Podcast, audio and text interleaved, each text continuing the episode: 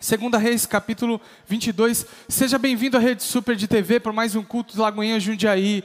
Muito obrigado pela tua presença. Deus te abençoe na sua casa aí. Segunda Reis, capítulo 22. Preste atenção. Antes da gente entrar no texto, eu quero é, trabalhar com vocês de duas maneiras. Eu quero primeiro dar o contexto da, do porquê o texto foi escrito, ou ao contrário, eu vou dar uma introdução, depois eu vou falar por que, que esse texto foi escrito, de que maneira, né, o contexto dele, e depois nós mergulhamos no texto para entender o que é, Deus está falando através da vida de Josias, esse rei que nós meditamos nessa noite. O contexto, meu irmão, ele é, é praticamente ele é o cerne de todo o Antigo Testamento, né? É, é, é, ele pega uma grande porção da palavra de Deus por conta do número de anos que é, é, é, esse, esse evento aconteceu. Né? Na verdade, a nação da Babilônia invadiu Israel por conta do seu afastamento de Deus.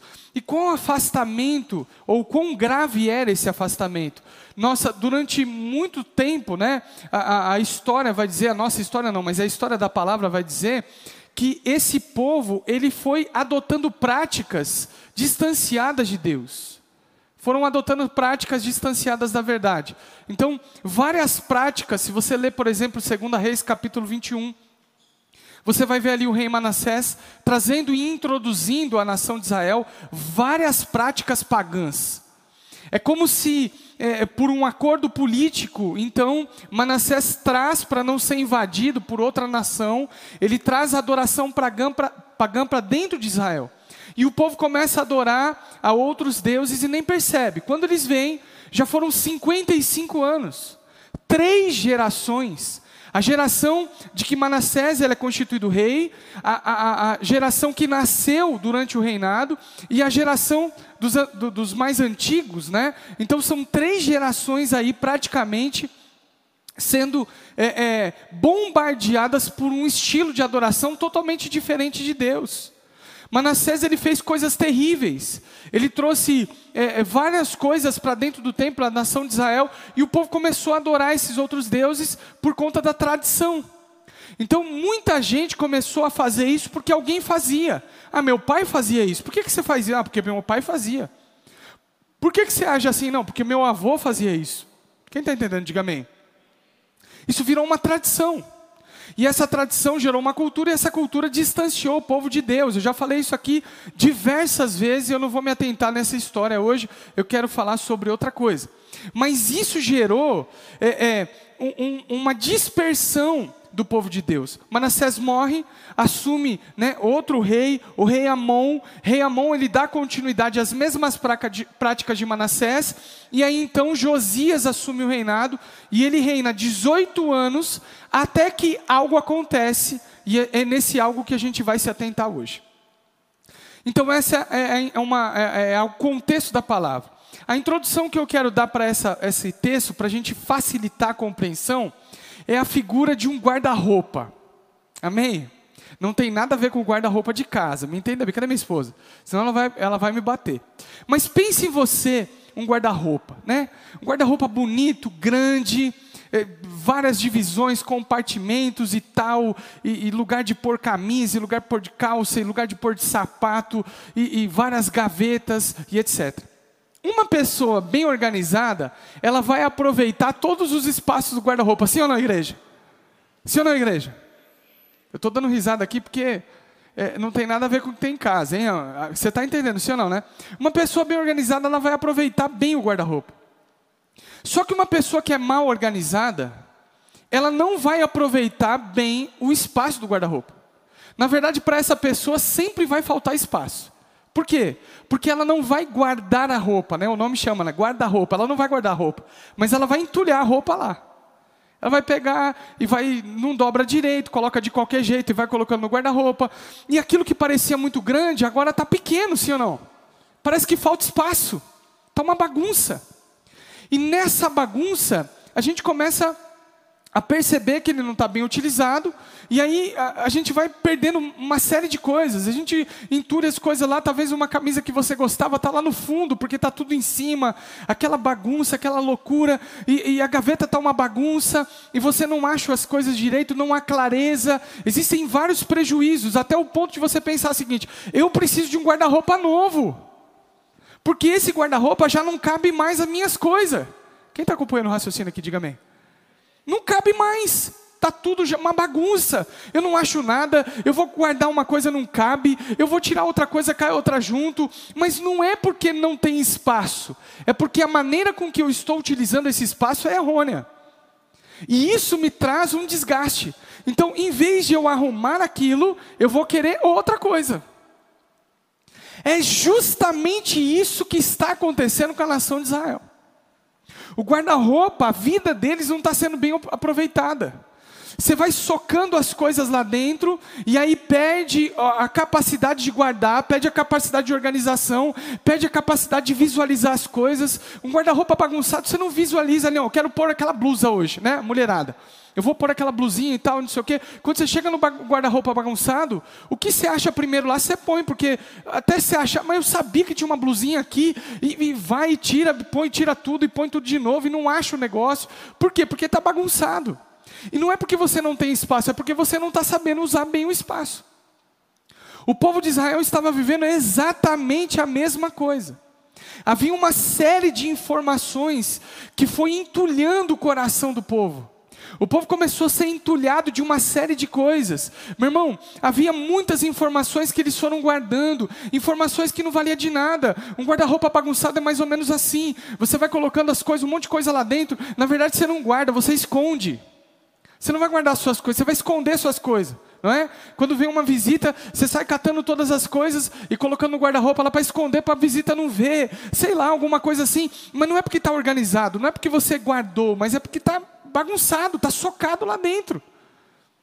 A vida de Israel estava igualzinho. Era um guarda-roupa, tinha espaço, guarda-roupa bom. Não, não é que faltava alguma coisa, mas é porque a maneira com que eles estavam utilizando estava tudo errado.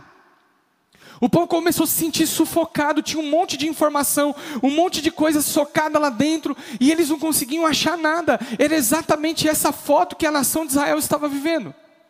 Quando Josias assume o reinado, ele reina 18 anos, ou seja, foram praticamente aí 73 anos, um pouquinho mais, né? É, 70 e, e 70 não, 93 anos, 95 anos, desde o assumir de Manassés até quando Josias entende que o guarda-roupa está bagunçado. Foram 95 anos de distanciamento, de entulhamento, de bagunça, de muitas outras coisas. Que, que, ele fez, meu irmão? Quando ele assume o reinado, e diz a palavra lá no, em 2 Reis capítulo 22, acompanhe comigo aí, no versículo 1, ele diz assim: Josias tinha oito anos de idade quando começou a reinar, e reinou 31 anos em Jerusalém. O nome da sua mãe era Gedida, filha de Adaías, ela era de Boscate. Ele fez o que o Senhor aprova e andou nos caminhos de Davi, seu predecessor, sem desviar-se nem para a direita nem para a esquerda. No 18 ano do seu reinado, o rei Josias enviou o secretário Safã, filho de Azalias e neto de Mesulão, ao templo do Senhor, dizendo: Vá ao sumo sacerdote Ilquias e mande-o ajuntar a prata que foi trazida ao templo do Senhor, que os guardas das portas o recolheram do povo. Eles deverão entregar a prata aos homens nomeados para supervisionar a reforma do templo, para poderem pagar os trabalhadores que fazem os reparos no templo do Senhor. Josias, depois de um período grande de, de, de confusão, de loucura, das pessoas socando informação, desculpa a expressão, mas depositando informação de tudo quanto é jeito, errada, distanciando o povo de Deus, Josias assume. Só que quando ele assume, a primeira coisa que ele faz, porque diz a palavra que ele andou nos caminhos do Senhor, ele coloca o templo em ordem. Vamos arrumar a casa de Deus. E quando eles vão arrumar a casa de Deus, meu irmão, que ele manda é, Ilquias arrumar o, o, a casa de Deus e principalmente é, recolher a prata que estava perdida no meio do templo, acontece algo incrível. O Ilquias começa a arrumar as coisas, o, junto com o sacerdote Safã, e no meio da bagunça, no meio daquela loucura, eles encontram o livro da lei. Eles encontram uma porção da palavra de Deus. Acompanhe comigo a leitura aí, em nome de Jesus. Olha só, o versículo 6. Os carpinteiros construtores e os pedreiros, além disso, compraram madeira, tal, tal. Não é aqui não, é 8. Então o sumo sacerdote Ilquias disse ao secretário Safã: Encontrei o livro da lei no templo do Senhor. Ele o entregou a Safã, que o leu. O secretário Safã voltou ao reino e informou: Teus servos entregaram prata que havia no templo do Senhor e confiaram os trabalhadores e os supervisores do templo. E o secretário Safã acrescentou: O sacerdote Ilquias entregou-me um livro. E o Safã e Safã o leu para o rei. Preste atenção no que está acontecendo. 95 anos de bagunça. Pensa você, 95 anos depositando muita informação. Ah, não, para você ser próspero, você precisa adorar o Deus Baal. Olha, para você ter dinheiro, você precisa sacrificar o seu filho a Moloque. Olha, para você ir bem nas suas coisas, você precisa então adorar, se prostrar diante do sol, da lua e das estrelas. Um monte de coisa. E o povo vai se afastando de Deus, se afastando de Deus, e chega um tempo que eles nem identificam mais o que, que é certo, o que é errado, o que fazer, o que não fazer. Havia uma bagunça. Josias, então, depois de 95 anos, ele fala: vai fazer uma reforma lá na casa de Deus. Ele é temente ao Senhor, e no meio da reforma, ele acha então a Bíblia, uma porção da palavra de Deus. Na hora que ele lê, ele fala: Meu Deus do céu, nós estamos tudo longe de Deus, nós estamos fazendo tudo errado, nós estamos fazendo tudo diferente do que Deus nos ensinou. Ele leva esse livro até uma sacerdotisa, a sacerdotisa lê o livro, ora a Deus, e Deus fala com ela, fala, olha, avisa o rei que eles estão completamente distanciados de Deus.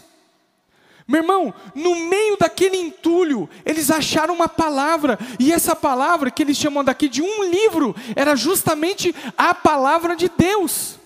E eles perceberam então quão distantes eles estavam de agradar o coração de Deus, e por conta disso, eles estavam sofrendo muitíssimo. Deixa eu dizer algo para você nessa noite, meu irmão. Talvez nós estamos aqui com o nosso coração entulhado de pensamentos, de coisas, de sensação, de sentimentos, de tantas coisas que nos distanciam da verdade. E posso dizer para você, às vezes até práticas religiosas que nos afastam do caminho de Deus pensamentos que o Senhor nunca falou conosco, direções que Deus nunca deu, coisas que o Senhor nunca nos orientou a fazer, mas nós vamos tomando isso por prática, nós vamos ir tomando isso por cultura, e a gente vai realizando isso e entulhando o nosso coração, misturado com desejos, com vontades, com expectativas que nós depositamos em Deus, e tantas coisas que vão entulhando o nosso coração, e nós passamos então a estar distanciados da verdade, nós não sabemos mais identificar o que, é de Deus, o que, não é, o que, é certo, o que, não é, o que, que é bacana fazer, o que, que não é. Nós estamos distanciados do que Deus está nos ensinando. Quem está comigo aqui, diga amém. Como consequência disso, meu irmão, várias coisas começam a acontecer e a gente começa a imaginar: ah, por que está acontecendo isso na minha vida? Porque Deus não me ama, porque Deus não gosta de mim, porque Deus não está ouvindo minha oração, porque Deus não me responde. Ontem a, Ju, a pastora Ju pregou aqui nos jovens e eu fiquei lá em casa assistindo. Ela disse várias coisas que ela imaginava sobre Deus, que trouxe um impacto direto para a vida dela, que ela não conseguia se relacionar com Deus como pai. Mas isso veio de onde? Da palavra de Deus, daquilo que Deus nos ensina, ou do acúmulo de entulho que ela colocou no seu coração, como um guarda-roupa bagunçado que ela vai colocando um monte de informação, um monte de roupa sem dobrar, um monte de coisa socada lá dentro, para talvez formar uma concepção acerca de Deus. Quem está comigo aqui, diga amém. Meu irmão, quando nós entulhamos o nosso coração de tanta informação e de tantas coisas distanciadas da verdade, com um aspecto até de religião, com um aspecto até de compromisso com Deus, mas nós vamos distanciando da verdade, nós vamos ficando cansados, abatidos. Quanta gente que tem me procurado falando assim: Pastor, eu estou abatido, Pastor, eu estou cansado, Pastor, olha, minha mente está cansada, o meu corpo está cansado, tudo está cansado. Por quê, meu irmão? Porque nós vamos entulhando de expectativas, desejos, sonhos, tantas coisas, e nós vamos colocando prática religiosa e tantas outras coisas no nosso coração, e nós não paramos para encontrar no meio do nosso entulho aquilo que de fato Deus deseja de nós, aquilo de fato que Jesus está falando conosco. Quem está comigo aí, diga amém. Nós precisamos fazer uma reforma. Olha para quem está do seu lado e fala assim: desentulhe o seu coração em nome de Jesus. Meu irmão, abra comigo aí o capítulo 23. Josias, então, ele pega, ele lê o livro, ele fala: Meu Deus, nós estamos tudo errado. Nós estamos distante de Deus, nós estamos distante de agradar o Senhor, nós estamos distante de fazer as coisas de Deus, e aí começa então uma proposta, uma reforma, uma grande reforma. Meu irmão, deixa eu dizer algo para você, para a gente arrumar esse guarda-roupa, deixa eu dizer para você, nós precisamos tirar tudo dele, não adianta dobrar em cima da bagunça, não adianta organizar em cima da bagunça, precisa tirar tudo dele, e às vezes Deus está tirando os entulhos do nosso coração, Deus está tirando as roupas mal dobradas, mal guardadas, tudo aquilo que está socado no meu coração, Deus vai tirando do nosso coração e isso vai machucando.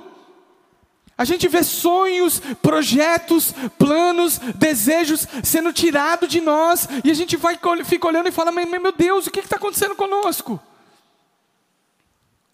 Josias propôs uma reforma. Ele foi para o templo e falou assim: Nós vamos reformar o templo. Já que nós estamos distanciados de Deus, então vamos fazer o que, que Deus está nos ensinando. E o que, que Deus estava ensinando eles? Algumas coisas que vai nos ajudar a mudar de vida durante esse momento que nós estamos vivendo. Ocuparemos espaço por aquilo que não deveria estar ali. Ou seja, quando nós estamos no meio da bagunça, quando a gente está distanciado da verdade de Deus, a gente ocupa o nosso coração, de, ocupa espaços aqui de coisas que não deveriam estar dentro de nós. Acompanhe o capítulo 23, o versículo 4. Olha só o que Josias diz.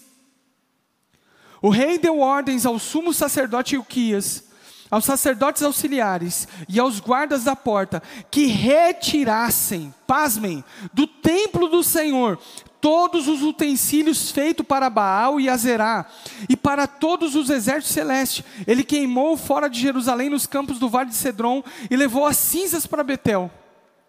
Olha o que Josias falou: vai lá no templo e tira as imagens de Baal. Tira o, o sol e a lua, as estrelas que estão se dobrando lá e adorando esse povo. Tira de lá.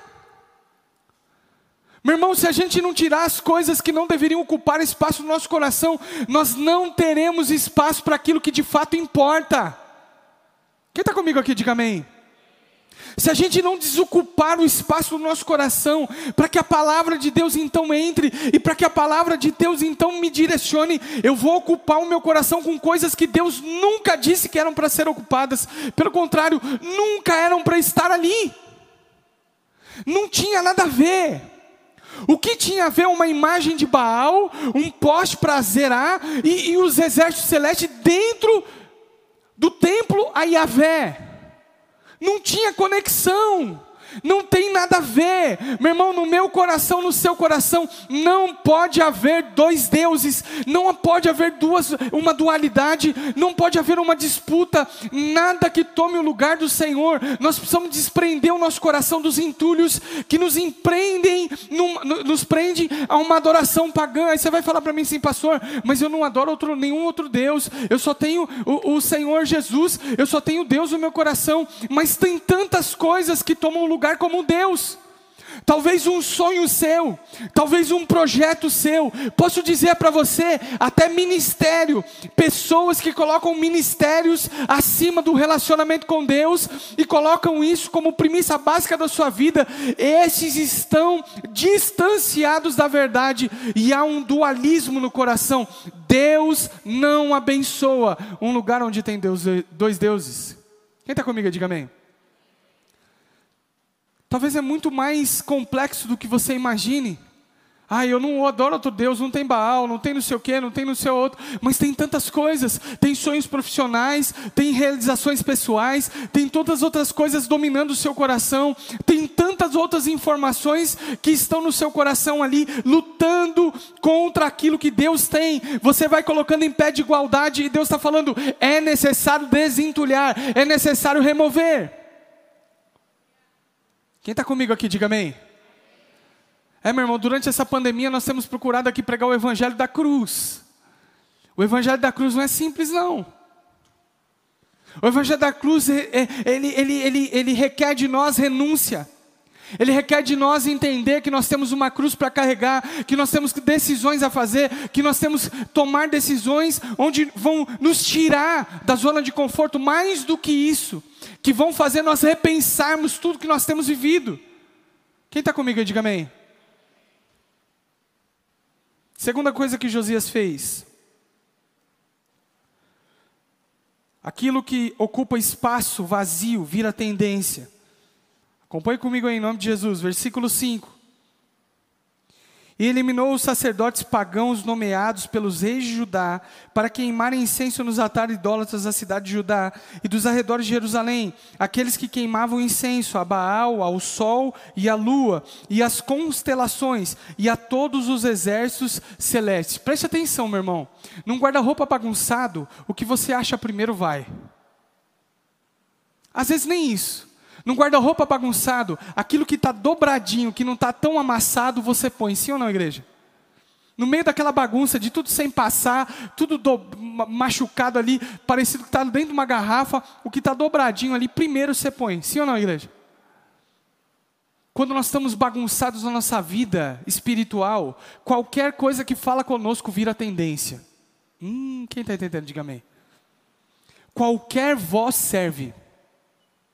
Quando a gente está bagunçado espiritualmente, qualquer direção vai, qualquer lugar está bom. Quando a gente não tem claramente a voz de Deus, qualquer coisa que atinge o meu emocional, para mim basta. Ah, não, falou o que eu quero escutar, falou no ouvido que eu escuto, bora. Quem está comigo, diga amém.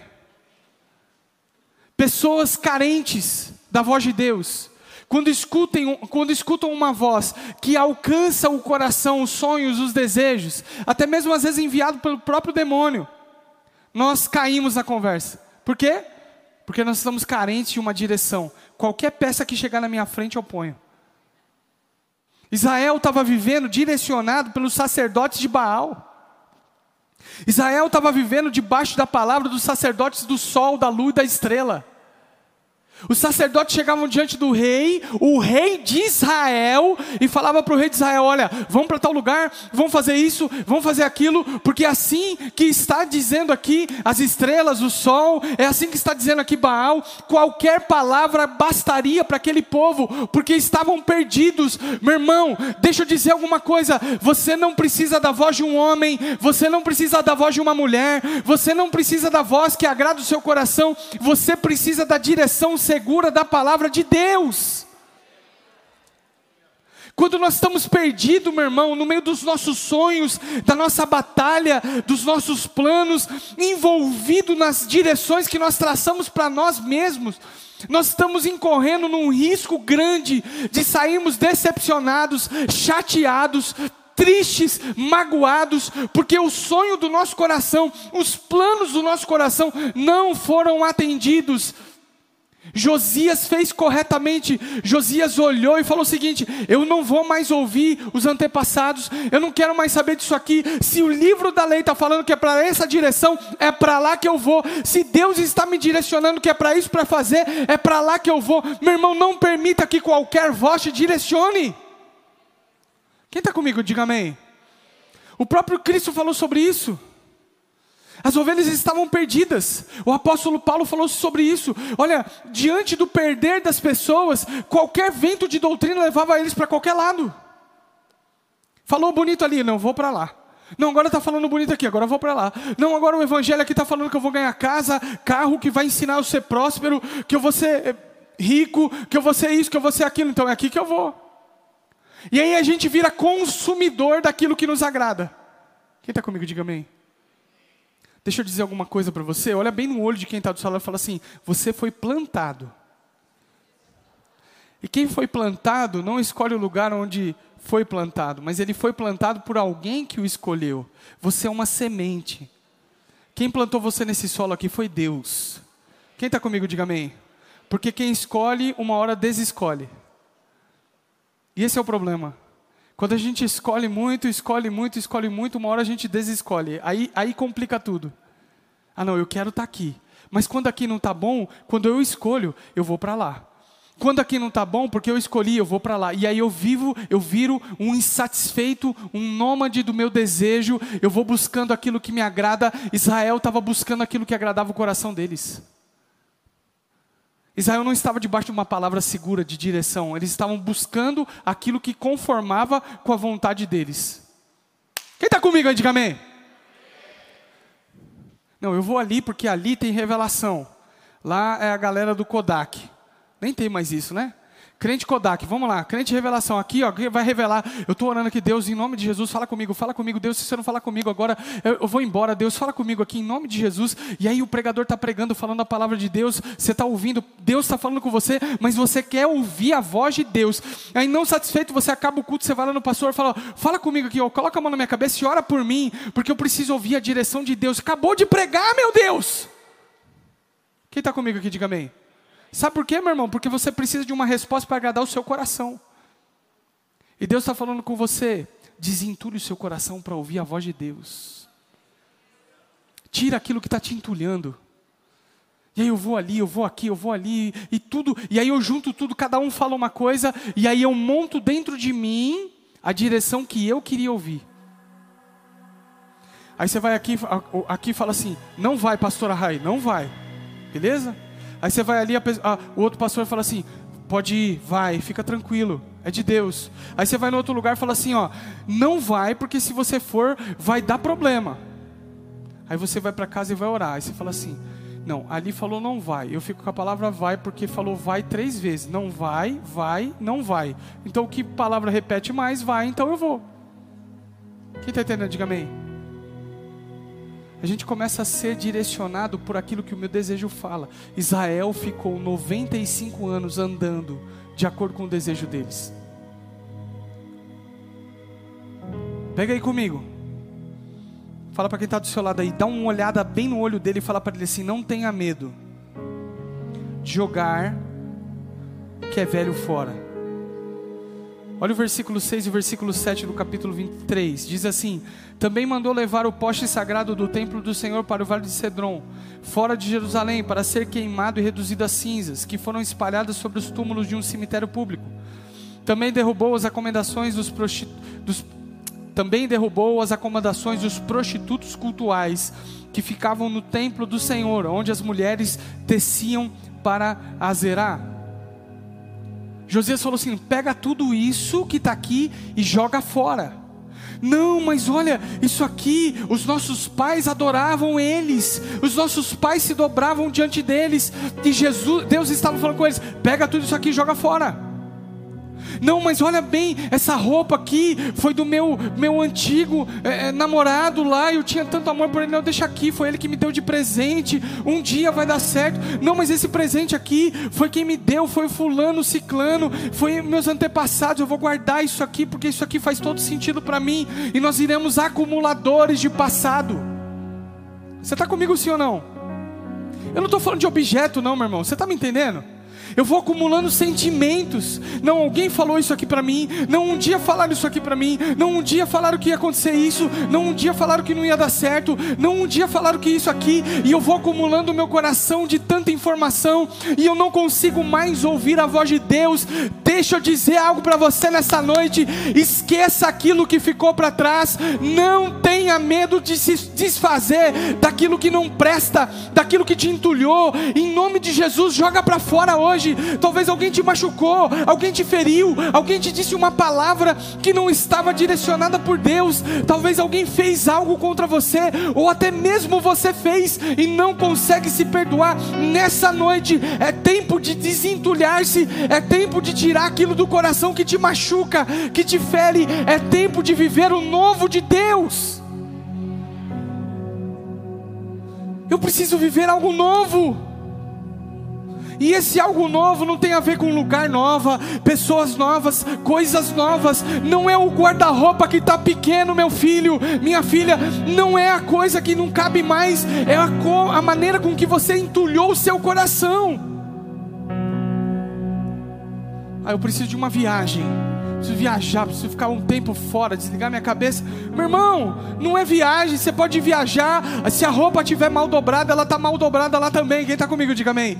Se for um problema meu de entulhar meu coração, eu vou entulhar aqui, ali, ali, com pessoas novas, com coisas novas. De, da mesma maneira, eu preciso ser novo. E para ser novo, eu preciso experimentar do Espírito de Deus. E para experimentar do Espírito de Deus, eu preciso tomar uma decisão. Viver uma nova vida. Para viver uma nova vida, eu preciso tomar outra decisão: desentulhar o meu coração. E para desentulhar o meu coração, eu preciso tomar uma outra decisão. Talvez a maior decisão que você vai tomar nessa noite é pegar tudo que está aqui entulhado no seu coração, tudo, todas as coisas que foram colocadas no seu coração e tirar, para que você então encontre o livro da lei. Deus encontre a sua palavra no meio da bagunça. Quantos querem aqui encontrar a palavra de Deus no meio da bagunça? Tem muita gente que entrou aqui bagunçado emocionalmente, bagunçado espiritualmente, e Jesus quer falar com você.